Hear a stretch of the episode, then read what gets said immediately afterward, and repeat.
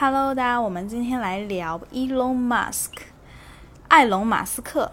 知道 Elon Musk 最早是我跟我的美国初恋在一起的时候，他有一天突然提到，嗯，Tesla、SpaceX，然后提到 Elon Musk 这个人，就在他的口中，Elon Musk 可以说是一个天才，一个改造世界的一个人，所以这是我对他的一个初印象。然后随着自己。大学毕业进入社会，然后看到越来越多关于他的新闻，包括他最近收购 Twitter 等等之类，我都觉得这个人真的是个奇人。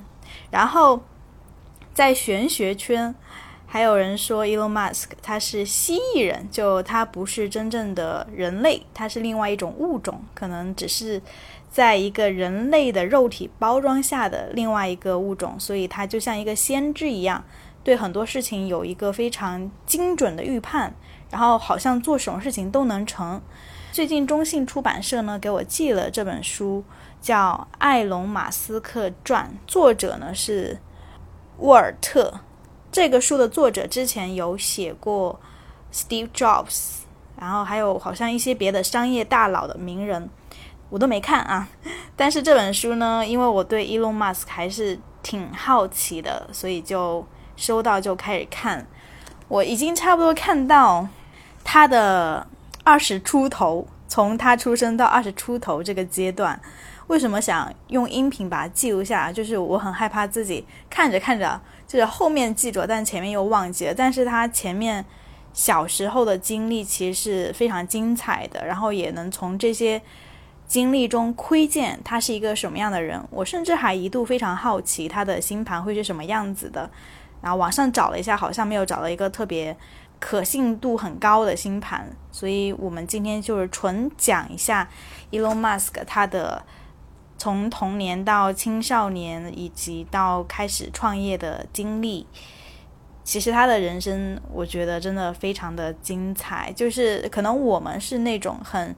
顺的走到二十多岁，大学毕业工作之类，但是他的人生短短的二十多年，你会觉得已经好像活了好几辈子一样，就非常浓缩的精华，每隔一年都会搞一出大事出来。我可以说，他二十多岁的经历，甚至是比很多人活到五六十岁 经历都要更精彩。OK，所以没有看过书的朋友们。今天就跟我一起来看一下这本书吧。书的开章是一张 Elon Musk 小时候的照片，然后有四个字。这张的标题叫“火之缪斯”。看到这个词真的是太妙了。为什么叫火的缪斯？当你听到后面的故事之后，你就会秒懂。书的开篇有 Elon Musk 在周六夜现场说的一段话，他说。对于所有曾被我冒犯的人，我只想对你们说：我重新发明了电动车，我要用火箭飞船把人类送上火星。可我要是个冷静随和的普通人，你们觉得我还能做到这些吗？OK，我们就从他的童年经历开始吧。他的童年是在南非度过，而且是一个可以说是非常疯狂又很凄惨的童年。真的，就我看到这一章的时候。让人忍不住去心疼那个小男孩，因为那个时候的南非其实是一个很混乱的社会，到处都充斥着暴力活动啊，然后持枪打劫也是家常便饭。而 Elon Musk 他本身又是一个可能天生，据他所说是有这种情感障碍的人，就是他他不知道什么叫同理心，也没有那么懂得察言观色。比如马斯克自己也承认说，通过读书我才开始理解人们很多时候都会心口不一，所以他更偏爱一些精确的东西，比如说工程学、物理学、密码学。所以说他在学校的时候，经常就有小混混盯上他，然后朝他的脸上挥拳。Elon Musk 说：“你要是没有被人打过鼻子，你就不知道这种欺凌会对你的一生造成什么样的影响。”如果他是一个从小遭受这种校园霸凌的人，那他长大之后表现出来的像钢铁侠一般的冷酷无情、没有同理心的那一面，是否是他自己的一种自我防御的机制呢？当 Elon Musk 被霸凌回到家，他爸的反应是狠狠地斥责他，冲他大吼大叫，说他是个白痴，说他一无是处。所以从很小的时候，Elon Musk 和他的兄弟姐妹都会遭受来自于他爸的这种语言折磨、精神折磨。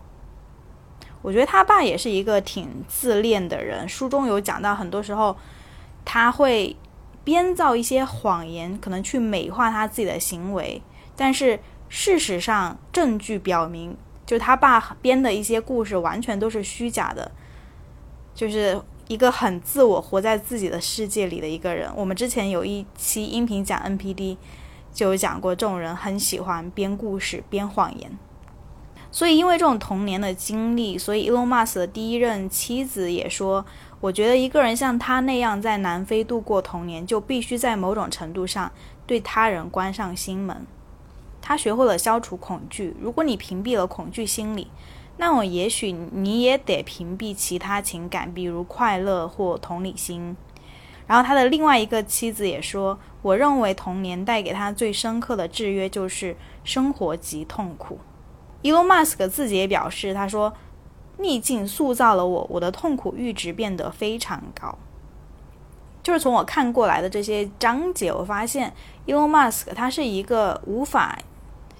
惬意的去享受快乐和轻松的一个人，就每当他实现了一个的目标，他的下一步不是说给自己放个假去休息一段时间啊，去 relax，而是他立马要投入到下一个更大的目标。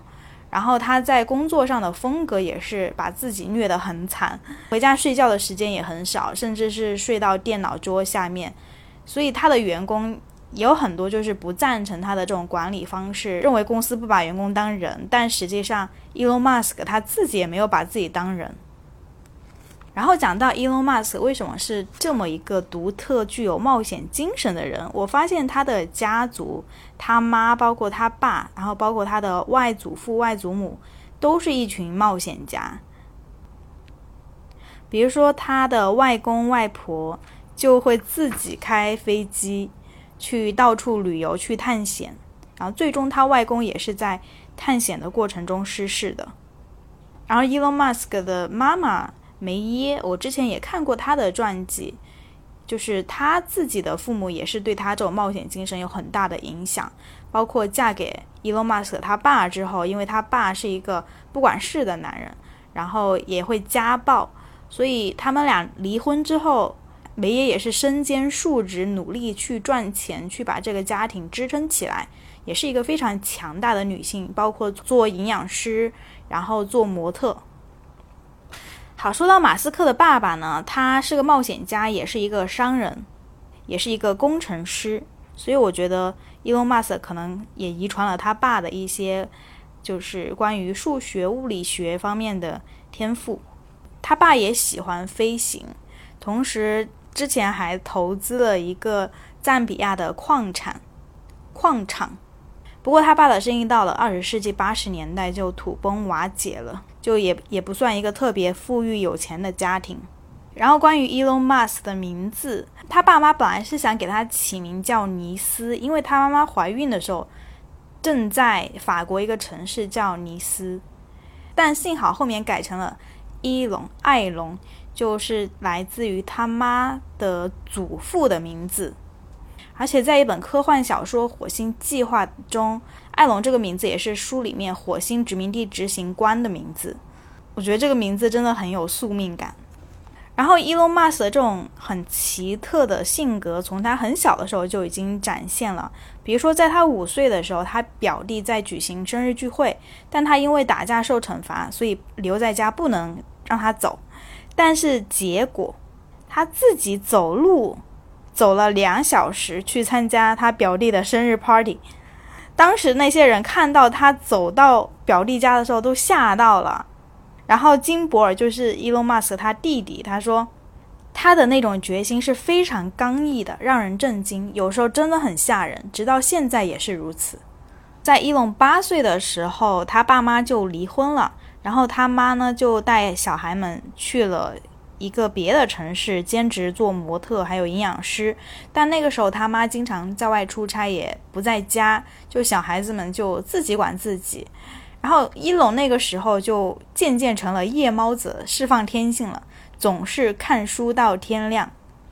比如说他看到他妈的灯是在早上六点钟亮起，他才会爬到床上睡觉。然后因为他很难准时起床去上学，他所以他有时候到上午十点才会到学校。我看到这一段的时候，我就觉得他不会是个月亮双子吧？因为月亮双子的人就很喜欢看书，或者是月亮水瓶。然后到了十岁的时候，伊隆他做了一个让他非常后悔的决定，就是他决定搬到他爸那去住。因为我们前面也讲了，他爸是一个很情绪失控，然后也很喜欢精神操纵的一个人，所以可想而知，他跟他爸住在一起后，他又会受到什么样的？精神上的创伤和折磨。伊隆自己说：“事实证明，这真的是个坏主意。我当时还不知道他有多可怕。”其中，他跟他爸一起住的时候，有一段经历，我感觉还挺精彩的。就是在他九岁的时候，他爸曾带他还有他的兄弟们去美国旅行，从纽约开车到中西部，然后南下到佛罗里达。在这个过程中，伊隆就发现了。投币电子游戏，他说这是我目前为止看过的最有趣的东西。南非一台都没有，包括后来他爸带孩子们来香港，他就会把小孩扔在酒店，然后兄弟们就会在酒店电视看动画片、看电影，然后跑到街上闲逛，然后去电玩城玩电子游戏。他说这对于当时的我们来说是一种奇妙的体验。虽然看上去这个爹很不靠谱，把小孩扔在一边，但是我觉得这种很丰富多彩的经历，其实也能够很大程度上去增长小孩子的信心和勇气。就你，当你看到你自己的爸爸能能够去这么多地方，然后冒险做这么多事情的时候，我相信，就是作为小孩，作为特别是小男孩。他们内心也会有一颗冒险的种子在发芽，而且我觉得对于小孩子来说，这种经历它不是那种很凄惨、觉得悲苦的，反而是一种很新鲜，好像在玩游戏一样，来打开这个世界。一龙一直是一个好学生，但他绝对不是班里最耀眼的那种大学霸。在业余时间呢，他就喜欢制作小火箭，用不同的混合物做实验。让我特别震惊的有一点是，他还学会了魔术和催眠术。有一次，他成功催眠了托斯卡，就他的妹妹，让他觉得自己是条狗，还让他吃了生培根。所以，我觉得那种怪小孩真的是没有他做不到的，只有你想不到的。而且，他们从小就很有创业精神，在复活节的时候，他们会自己做那种巧克力蛋，挨家挨户的兜售。而且会抬高这个价格，就比正常的价格还要高。如果说邻居说对这个价格不满意，他们就会说啊，你正在支持未来的企业家。所以其实有很多人看这些小孩挺有创新思维，然后又很大胆，也会愿意付更高的价格去支持他们。这点其实对我挺有启发的，就是有时候我们其实可以要更高的价格，或者是提出更高的一个要求。并不见得就满足不了。其实就像一句俗话说的：“爱哭的孩子有糖吃。”今天我看星盘课的时候，就是木星落在二宫，就是财富宫，木星又是一个幸运星。这样的人其实对钱他是挺慷慨的，然后喜欢赚钱，然后花钱很慷慨。那有时候他们那种幸运，其实并不一定是他自己的实力就到这儿了，而是因为他们很敢要。所以我看到这一段，我就觉得，哇，那些小孩子真的很敢要，但是你很敢要，但你同时又很幸运。至于伊隆他是怎么想要造火箭飞到外太空的呢？是因为他在他爸的办公室发现了一本描述未来将出现伟大发明的书，然后书中有个想法，就是用离子推进器给火箭提供动力。他说那本书触动我第一次开始思考人类登陆其他星球这件事。而那个时候的 Elon Musk 都还没有成年，还只是一个十几岁的青少年，而且他也特别喜欢读科幻小说。他最喜欢的作品之一就是《严厉的月亮》这本小说里面探讨的一个问题，后来成为了马斯克的核心关切，就是人工智能的发展方向将有助于保护人类，还是说机器会发展出自己的意识，对人类构成威胁？像现在 Chat GPT 这么火爆，而且功能这么强大的一个人工智能的影响下，然后马斯克他是提出非常鲜明的反对声音的一个代表，我觉得这跟他在少年时期阅读的科幻作品也息息相关。在科幻作品中，他经常会思考关于一些宇宙哲学的问题。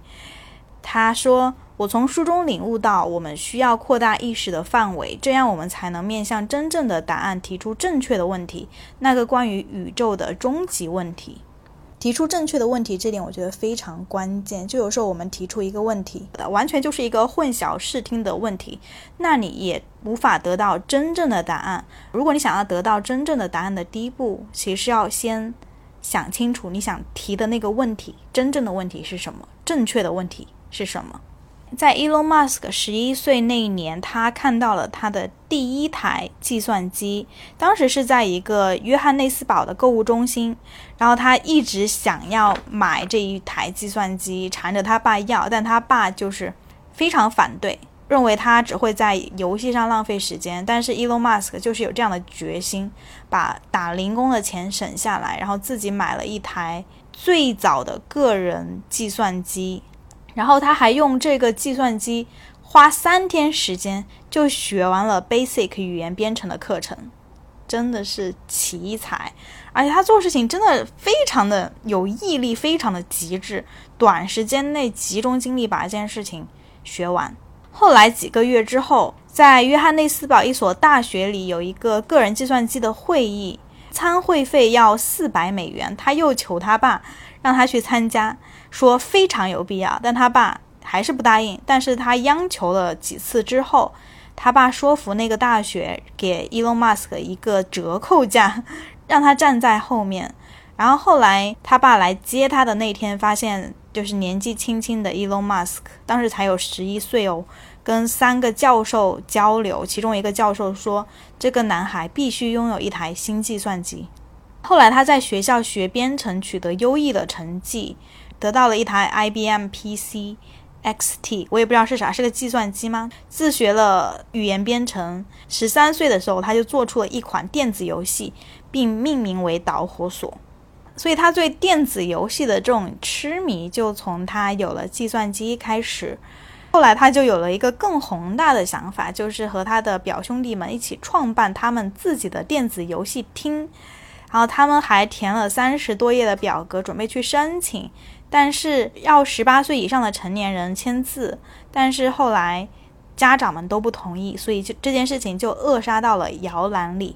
就我们看到他成长的轨迹，其实是一块一块的基石累积起来的。他不是说突然就有一个天才的想法，突然就想学计算机，而是当他每次遇到一个感兴趣的东西的时候，他都会。竭尽全力的去拥有它，去尝试，包括去说服他的父母。虽然他爸爸就是在大部分情况下都是那种不支持的态度，但是他就是有一种打不死的小强精神，就用尽一切的资源、自己的能力去做到那件事情。对于一个仅仅只有十一岁的小男孩，能够展现出这样的毅力，真的是非常的难得。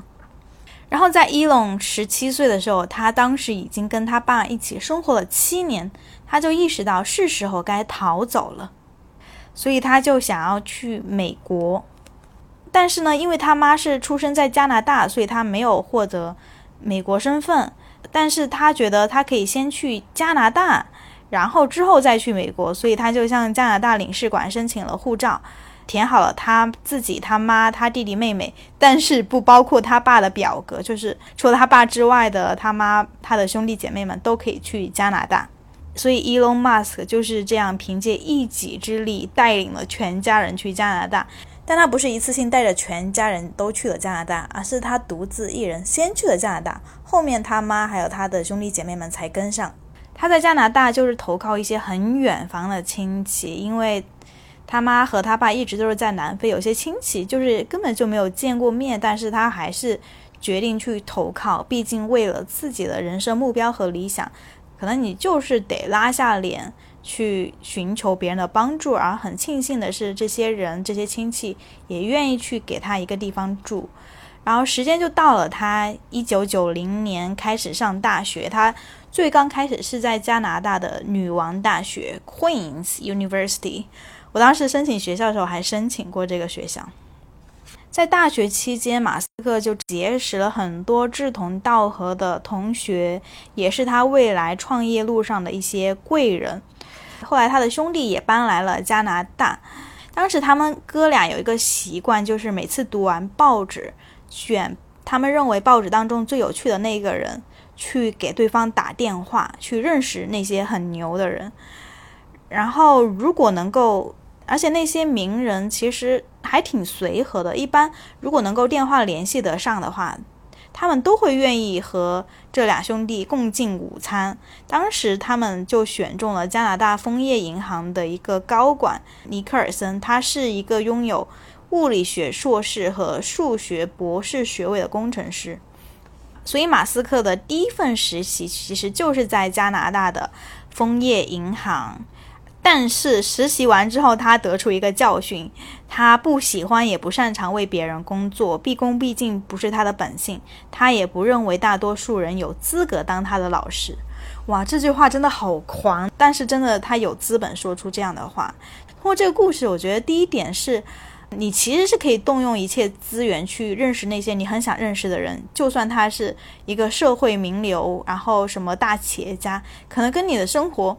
八竿子打不着，然后比你也很年长很多，人家可能也不会看得起你，但是你依旧可以去跟对方建立联系，但前提也是基于他们兄弟俩在这种物理学方面有很深刻的兴趣，真的是基于兴趣去做这个事情，然后人家看到你的这种赤诚热忱，也会愿意去帮助这种年轻人。我觉得年轻人拥有的最多的资源就是时间，然后你的那。一腔热血热忱，大家看待年轻人其实不会过多的苛责你，毕竟也知道你没有什么社会经验。而相反，如果说你是来自于很普通的家庭，但是你对一件事情表现出很极致的热情，那你生命中其实还是会有很多的贵人愿意去帮助你，因为他们并不是说我一定要。从这个小孩身上榨取什么样的价值，而只是能够帮助到别人，会让这些富人、有钱人也能感受到快乐和那种助人的喜悦。以及另外就是，当他实习完之后，发现自己并不擅长为别人工作，我觉得就是要在很年轻的阶段，在这种试错的过程中，要非常快速的认识自己，认识你是一个什么样的人。马斯克在女王大学上了两年学之后，就去了美国的宾夕法尼亚大学。马斯克当时得到一些来自华尔街的实习机会，但是呢，他对金融并不感兴趣，所以他来到了硅谷。白天他在顶峰研究院工作，研究课题就是其创始人开发的双层超级电容器。后来，马斯克在撰写的一篇论文中宣称，重要的是超级电容器。不是简单的增量改进，而是一项革命性的新技术。所以从这里开始，就为他之后创办 Tesla 已经埋好了伏笔。但是在他创办 Tesla 之前，他的第一次创业其实是跟他兄弟是金伯尔对创办的 Zip2。那个时候正是互联网浪潮，马斯克本来是计划到斯坦福大学攻读材料科学专业。但是呢，因为他对电容器很着迷，然后又想要去创业，所以他觉得自己不能去读这个研究生，就申请了延迟入学，然后跟他的那个导师说：“我可能会失败，如果失败，我希望能够回来读书。”但是他的导师就已经预感到这个男孩以后永远都不会再回来了。而兄弟俩很幸运的是，他们的第一次创业就成功的被人给收购了。至于 Zip2 是干嘛的，其实并不是很重要，基本上大家可以理解为一个地图软件吧。但是被收购之后呢，因为新的公司他们对战略有不同的想法，所以最后把马斯克逐出董事席位，还削弱他在公司的权利。然后马斯克对此有这样的一句评价，他说：“伟大的东西永远不会在风险投资人和职业经理人手里诞生，他们没有创造力，也没有洞察力。”所以看马斯克在玩商业游戏的时候，他永远是那个最先发起一个 idea，然后去做一件革新性的事情的那个人，做一件改变行业甚至是改变世界发明的这样的一个人。但是当别人收购了他的公司之后，往往会倾向于保守，或者做一些与马斯克的初衷相悖的事情。所以这也为他之后。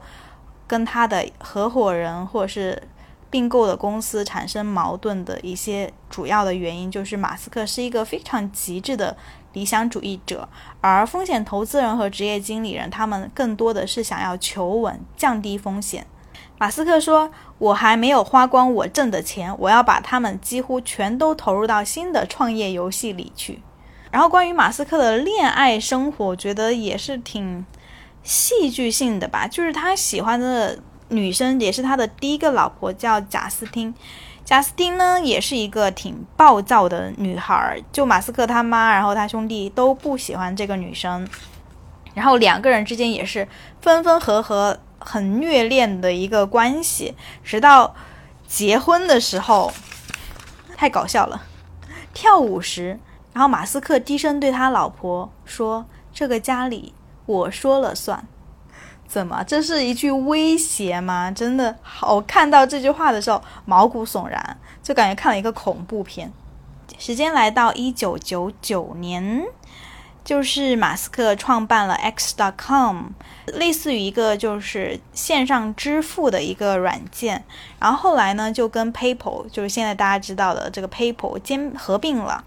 合并之后呢，又被驱逐出了团队，因为他的想法太过于冒险和理想化，就像我刚刚讲的那样。三年来，马斯克第二次被人赶出公司。他是一个目光远大的人，但他不善于与人打交道。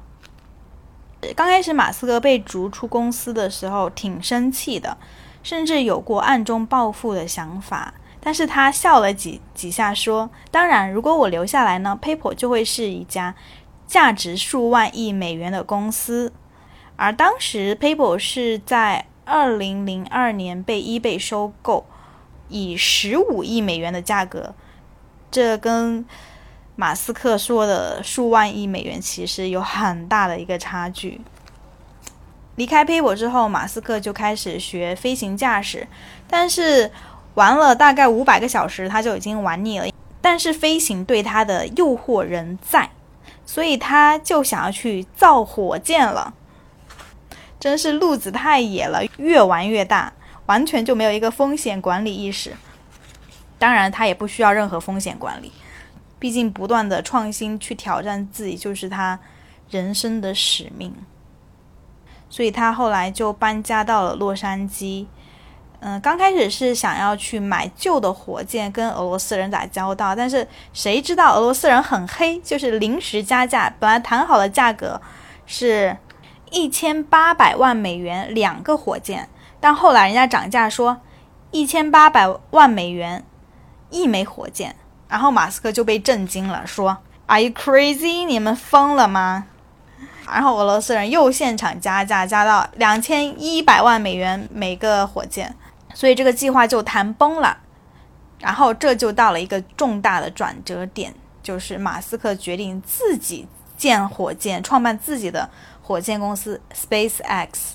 故事从这里我们可以瞥见马斯克从童年时的一个怪小孩，然后到一个人来到加拿大，在大学开始创业，而且是连续两次创业都收获了巨大的成功，然后直到创办 SpaceX。